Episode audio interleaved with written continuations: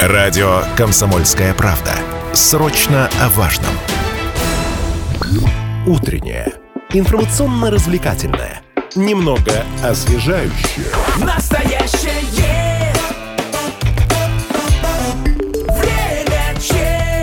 Мы продолжаем эфир на радио «Комсомольская правда» Челябинск. У микрофона Алина Покровская. А, ну что ж, на Южном Урале вот уже полгода работает волонтерское движение «Шьем а, нашим». В нем неравнодушные мамы, бабушки, дочери отшивают бойцам СВО теплые вещи, маскировочные костюмы, специальные подушки. И о том, как появилось движение, сколько в целом комплектов было пошито и чьими силами, как стать волонтером движения, узнаем сегодня у директора волонтерского движения «Шьем нашим» Алены Карабинцевой и заведующей производством Ольги, э, Ольги Сальниковой. Узнаем также подробности и самую первую информацию об волонтерском движении «Шьем нашим». Доброе утро, здравствуйте. Доброе утро. Можете подключаться, уважаемые радиослушатели. Доступны Вайбер, WhatsApp 8 908 09 53 953. Конечно, трансляция сейчас идет. Можете видеть все то, что происходит здесь, в студии радио «Комсомольская правда» Челябинск. Также, также оставляйте ваши комментарии. Стараемся озвучить и э, гостям их э, ответ на вопросы получить. Ну и сейчас первостепенно о том вообще в полгода уже работает волонтерское движение «Шьем нашим». Э, с чего все создавалось, начиналось, сколько человек трудились. Алена, раз вы являетесь директором, ну, думаю, что вопрос этот адресую вам. Да, мы начали с сентября месяца работу свою, и в начале нас было буквально там 11 человек. Ну, это числа ваших знакомых, близких, э, друзей? Нет, нет, это были люди совершенно незнакомые до этого, и мы друг друга не видели никогда. Мы увиделись первый раз после первой отправки груза. Угу. Это было в конце сентября месяца. То есть это через э, какие-то посты в социальных сетях вы искали э, Нет, людей? нас всех объединила вообще девушка, которая делает выкройки на продажу.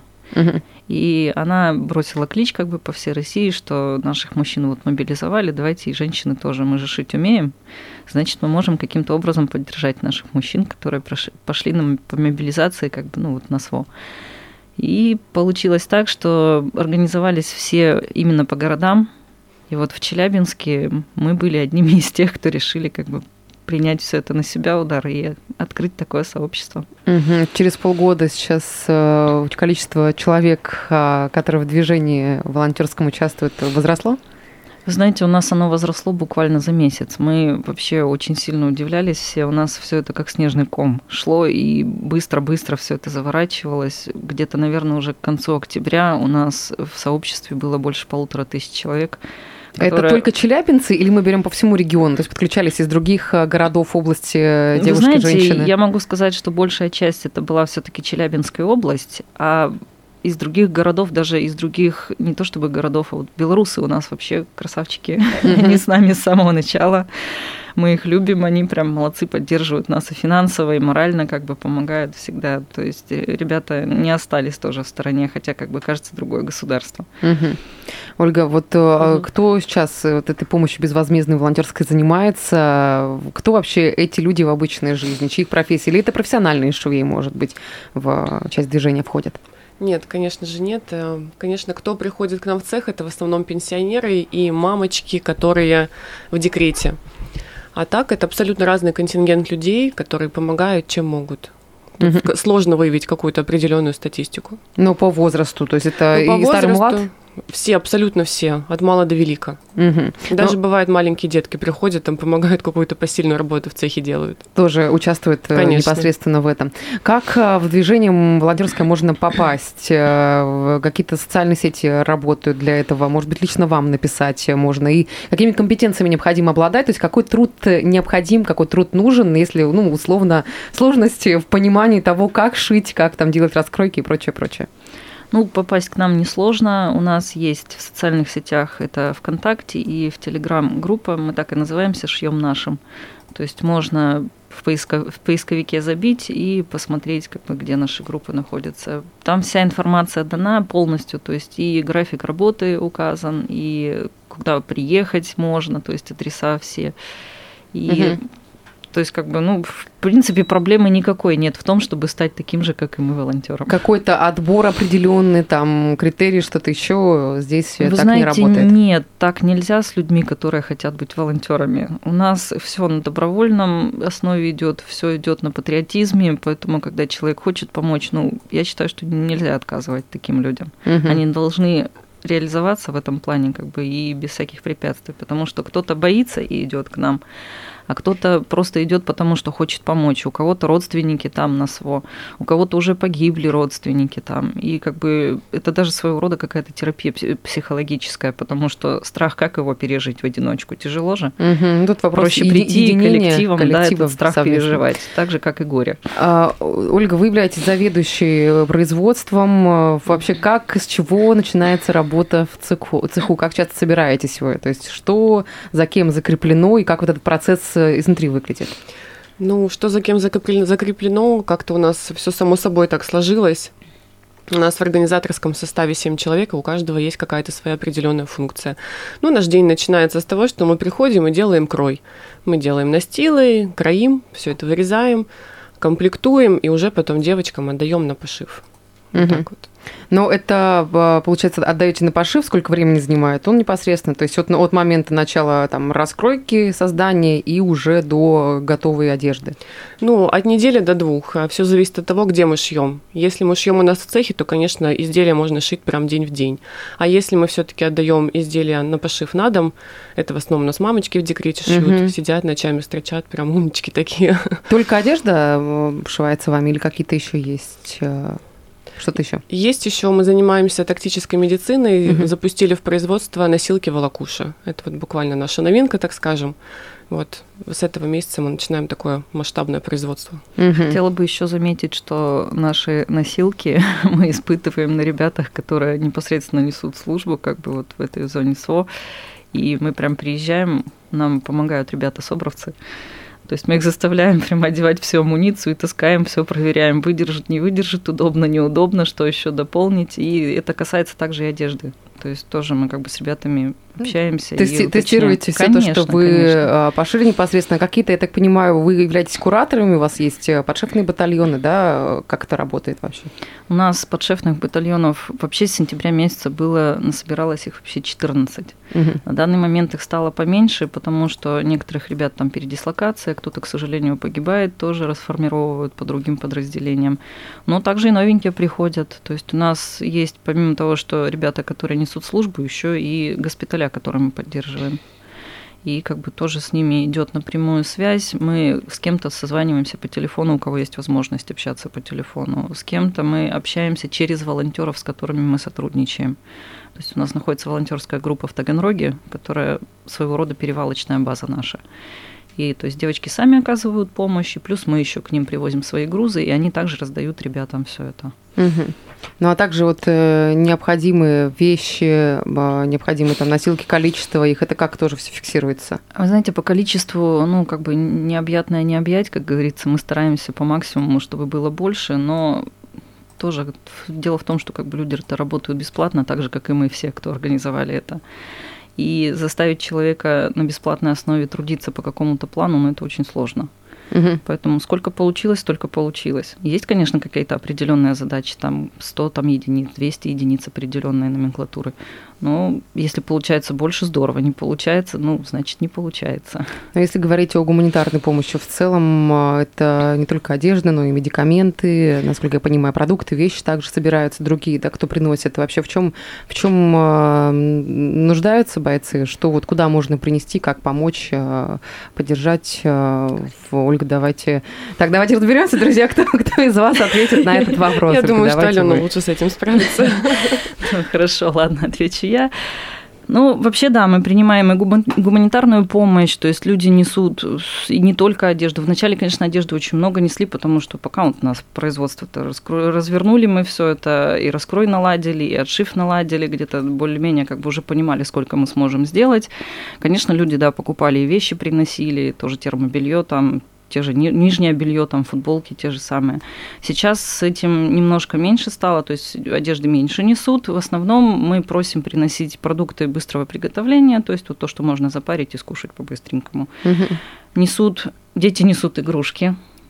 Сейчас у Ну, нас показывают вообще... игрушки, рисунки, открытки. Да, да, рисунки это вообще отдельная прямо тема. Ребята очень уважают вот это вот дело все. Они, если видят в руках наших волонтеров рисунки детские, это просто им даже вещи не нужны. Они просят дайте письма, потому что они, ну, они душу греют. Ну, посиди Мгм. в окопе, как бы все равно же какая-то моральная нагрузка идет, мало того, что физическая, плюс еще и моральная. И очень ценят они вот эти письма, даже не детьми написаны, даже написанные бабушками, даже написанные там людьми, просто людьми, которые вот Ну, то есть каких-то пару добрых, ласковых слов, Конечно, э, греет душу, сердце.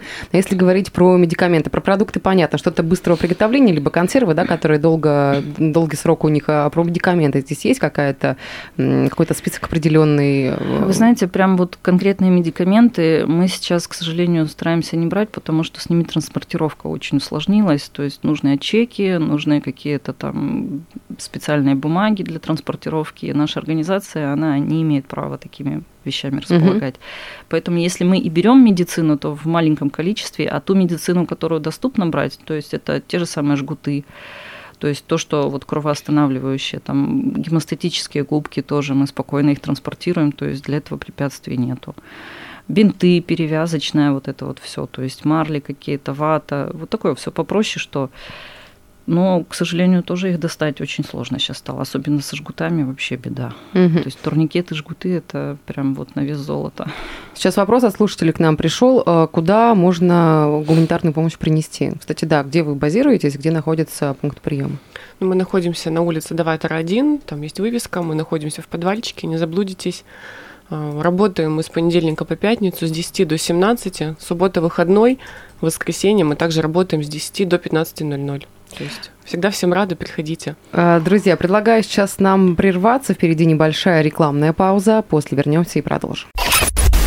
Мы продолжаем эфир на радио «Комсомольская правда» Челябинск. У микрофона Алина Покровская. Сегодня у нас в гостях директор волонтерского движения «Шьем нашим» Алена Карабинцева и заведующая производством Ольга Сальникова. Еще раз доброе утро. Рада Доброе вас утро. видеть. А, говорим мы сегодня о том, что на Южном Урале вот уже полгода работает волонтерское движение «Шьем в наш, нашим». В нем неравнодушные мамы, бабушки, дочери отшивают бойцам СВО теплые вещи, маскировочные костюмы, специальные подушки. И в целом о том, как движение работает сейчас, спустя полгода, сколько комплектов было пошито, чьими силами, и как волонтером стать. Вот эти вопросы, кстати, интересуют э, слушателей, которые сейчас активно пишут, подключаются в наши а, мессенджеры, Viber, WhatsApp доступны 8 908 09 53953. Ну и, конечно, под трансляцией можете также писать ваши комментарии, вопросы. Гостям студии обязательно их адресую. А, Алена, вопрос э, вам по поводу того вообще, как происходит вот эта работа м, от э, момента сбора, пошива, да, гуманитарной помощи, а, одежды до того, как это попадает э, к парням в зону СВО. Ну, вообще изначально как бы у нас начинается работа с того, что мы по возможности списываемся, созваниваемся с ребятами, которые доступны на связи. Если нет такой возможности, мы опять же таки связываемся с нашими волонтерами из Таганрога и узнаем по заявкам, сколько человек нуждаются в определенном количестве там какой-то одежды или какая гуманитарка в принципе нужна. Ну, по потребностям, по необходимости. Конечно, Мгм. да. То есть, допустим, даже вот буквально недавно мы собирали на колеса деньги. То есть ребятам покупали резину. И получается так, что после того, как мы имеем перед собой как бы определенную какую-то заявку своего рода, мы начинаем планировать, что мы сможем за месяц осилить в силу того, сколько людей там работает, потому что ну, мы не можем контролировать количество людей, работающих у нас в цеху, и тех людей, которые работают дома, потому что у всех свои дела тоже Мгм. есть. Волонтерство это здорово, но жизнь продолжается, и все равно нужно и свои дела успевать делать. Ну, собственно, после того, как мы собираем груз, то есть мы видим, что у нас уже такой приличненький завал на складе, и время подходит к тому, чтобы перевести все это дело. Мы либо заказываем машину сами и также просим людей помочь финансово нам, потому что существуем мы только на пожертвования людей, к сожалению. Нас никто не поддерживает. Единственный человек, который нам оказывает постоянную помощь, это Андрей Цуров. Ему прям безумная благодарность от нас, от всех. Это человек, который ну, действительно, он не остался в стороне, и, будучи бизнесменом, он просто нас финансово поддерживает ежемесячно. И после того, как вот мы сформировали груз, мы определились, какую машину нам нужно, То есть заказываем машину. Ну, знаете, сказать честно, один единственный раз было, что мы за свои деньги ее заказывали, там Мгм. какие-то собирали, потому что, как правило, находятся люди, которые хотят помочь. То есть кто-то поможет машину оплатить, кто-то, наоборот, сам садится, едет на своей машине. И это прям поражает до глубины души, потому что, ну, во-первых, это неожиданно, как правило, случается, а во-вторых, это такая прям силища в народе чувствуется, что ты смотришь, человек не хочет остаться в стране, и он готов проехать 2700 километров за бесплатно, чтобы увезти вот этот груз к ребятам. Ну, Я так понимаю, в основном этим вопросом мужчины занимаются, подключаются к транспортировке, перевозке груза. Да, у нас в коллективе есть мужчины. Один из них это вот Альберт наш, который со мной ездил в Донецк. И он, как правило, и занимается-то у нас вот поиском вот этого всего. Ну, конечно, мы все в коллективом вместе стараемся там где-то друг дружку поддерживать, потому что ну, невозможно одному вытянуть какое-то направление. То есть кто как может, так и получается. Мгм. Я так понимаю, вы вот э, условно не так давно на этих выходных буквально отправили машину э, в зону СВО. э, с, Да, мгм. Четыре дня назад, получается, уехала у нас машина. И не то чтобы прям машина, мы догрузом отправили какое-то количество определенное вещей, потому что был срочный запрос. И появилась возможность вот с ребятами, которые едут на Мариуполь, с ними отправить этот груз. Не освещали мы эту отправку лишь потому, что ну, это как минимум небезопасно было, потому что ребята серьезную груз везли серьезный, который как бы ну, нежелательно было, чтобы кто-то посторонний Ну, уже об постфактум, когда все произошло, Конечно, случилось, э, уже конечно, можно об да. этом говорить. Да. А, Ну вот э, по поводу проекта, очень много читала о нем и понимаю, что вот за каждым таким волонтерским движением, конечно, много неравнодушных сердец, в том числе и детей, и взрослых. Слышала историю о том, что даже девочка маленькая подключилась к этому проекту, помогла, она там какую-то копилочку свою разбила, купила носки, передала вам. Вот э, вообще, насколько чисты такие истории, насколько их много? Вы знаете, историй очень много, и они все такие трогательные. Вот с этой девочкой это вообще было просто чудо. Это соседка нашего Альберта. И она просто ребенок копил денежку на определенную какую-то там свою на игрушку или на что-то, я уже даже честно не помню вообще, о чем речь шла. И ребенок просто увидев при- э, новый ролик по телевизору там про СВО, что как бы нужна гуманитарная помощь, там помощь, всего вот это вот. Она узнала, что Алик наш занимается гуманитаркой и всем остальным, то есть нашей организации. И ребенок просто разбил копилку, пошла с мамой за ручку в магазин, купила носки теплые. Они с такими собачками милыми были. Прям, ну, они понятно, что они как бы не особо-то и подойдут воину, но ребенок хотел поучаствовать. И вот она попросила, обязательно передайте. Мы их увезли, как бы, да, мы передали ребятам, и они, вы знаете, они не то что носили, они их как талисман просто себе повесили. Мгм. Для них это было трогательно, что ребенок не пожалел денег и как бы вот этим вот пожертвовал своими финансами, пошел купил носочки эти. А какие-то были еще истории вот от неравнодушных э, людей, может быть, что-то подобное происходило? Да вот то, чего мы не знаем, то, что скрыто от глаз. Да, вообще историй очень много. У нас бабушки приходят, вот тоже вот стоим там, допустим, у нас возле входа в подвальчик. Лесенка такая довольно крутая, то есть по ней спуститься сложновато, если в возрасте человек. И бабулечки просто стоят и ждут, пока кто-нибудь из наших выйдет, чтобы попросить передать денежку.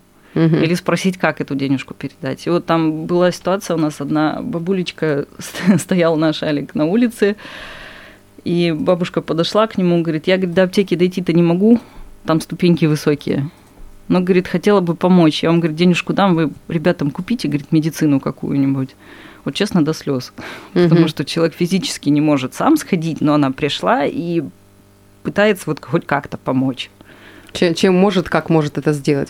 А, насколько мне известно, движению помогают еще ученики ДПШ, да, детской э, школы нашей. Вот э, как вообще это происходит, каким образом тоже какие-то, может быть, картинки, открытки. Я читала, слышала об этом в, в- интервью. У Так ли нас вообще очень много ребят помогают, не только детская школа творчества, у нас и детские сады помогают, ребятишки просто ладошками, то есть рисовать не умеют, краску ладошки обмакивают, им, Приложили. да, прикладывают, и там уже взрослые что-то где-то дописывают, какие-то слова, пожелания, там, поддержки ребятам. А было что-то такое интересное, необычное, что вот э, приносили, может быть, какие-то еще поделки, там статуэтки, э, талисманы, э, амулеты, что-нибудь такое? Вы знаете, у нас сейчас вот как раз буквально недавно акцию мы запустили. У нас ребята, когда мы ездили туда на Донбасс, мы привезли с собой, у нас было, по-моему, две, что ли, игрушки вязаных каких-то. Вот они у нас валялись, валялись, мы их нашли, как бы чисто случайно просто увидели, что они в коробках где-то лежат при пересортировке груза. И эти игрушки, они у меня в машине лежали очень долго, потому что, ну, мы как бы планировали уже поехать туда, на Донбасс. А когда мы приехали, ребята увидели у меня эти игрушки, я думала, они просто подерутся за них. Мгм. То есть до такой степени смешно все это было. Они вот сами как дети, они увидели эти игрушки, спросили, откуда. Я говорю, ребят, честно, не знаю, кто их вязал. Не могу, говорю, сказать даже. Они очень давно ждут своего часа. И вот они прям вот попросили, что, говорит, а если есть возможность, нам, говорит, игрушек вот этих малышей, прям вот как брелочки такие, навяжите, говорит, прям вот душу греет, невозможно просто. Как талисманы берут с собой. Да. А, Ольга, вопрос к вам. А, Получается, если ну, вы занимаетесь, да, заведующей производством являетесь, э, то, может быть, сориентируете да, по тому, а, какие ткани, что необходимо на пошив, э, вот чем люди могут подключиться к движению. Ну, конечно же, основная помощь это финансовая, потому что мы ткани закупаем оптом из других городов. Вот. В основном это, конечно, теплые ткани флис, либо сейчас мы переориентировались на, переориентировались на лето. Это хлопчатобумажные ткани, такие усиленные, чтобы при выполнении боевых задач, ну, просто костюм не рассыпался. Мгм. Вот. Магазины как-то идут на уступки, может, какие-то делают скидки, скидочные системы предусмотрены, когда они понимают, Конечно, для чего конечно, идут. да. Вот мы ткани. сотрудничаем с одним магазином у нас в Челябинске, они делают нам неплохие скидки, достают вообще непонятно откуда нужные нам ткани, они прям очень хорошо нам помогают. Мгм. Ну, я так понимаю, еще с кураторами, да, вы работаете из других городов, э, тоже какие-то волонтеры, которые, вот, о которых вы уже сказали, или еще какие-то имеются организации, которые с вами сотрудничают, взаимодействуют? Ну, Вы знаете, организации есть, мы для всех открыты. У нас нет такого, что мы там с кем-то соперничаем или делим что-то. Это вообще очень глупо, если честно. Потому что дело одно делается, и смысла не вижу вообще искать соперничество определенное. С кураторами, честно сказать, к сожалению, очень мало связи. Мгм. Я не знаю, почему так получается, но буквально вот на одной руке можно пересчитать тех девчонок или ребят, которые занимаются также волонтерской деятельностью, и они общаются спокойно на той же волне, как и мы. подключаются к вам и делают это одно Ну, единое да. общее дело. А, буквально минута до окончания эфира. Давайте еще раз э, расскажете, где, как можно вас найти, как подключиться, кому позвонить, набрать, написать. Ольга, давайте вас. Находимся мы на улице Даватора 1, работаем мы с понедельника по пятницу с 10 до 5, суббота выходной, воскресенье мы работаем с 10 до 15.00. Любой желающий может Любой подключиться. желающий, конечно, может подключиться. Мы всегда рады любой помощи. У нас дружный и творческий коллектив. У нас всегда весело, интересно. Всем добро пожаловать. У нас в эфире был директор волонтерского движения «Шьем нашим» Алена Карабинцева и заведующая производством Ольга Сальникова. Большое спасибо вам, хорошего дня и всего прекрасного. Спасибо Всего вам. доброго.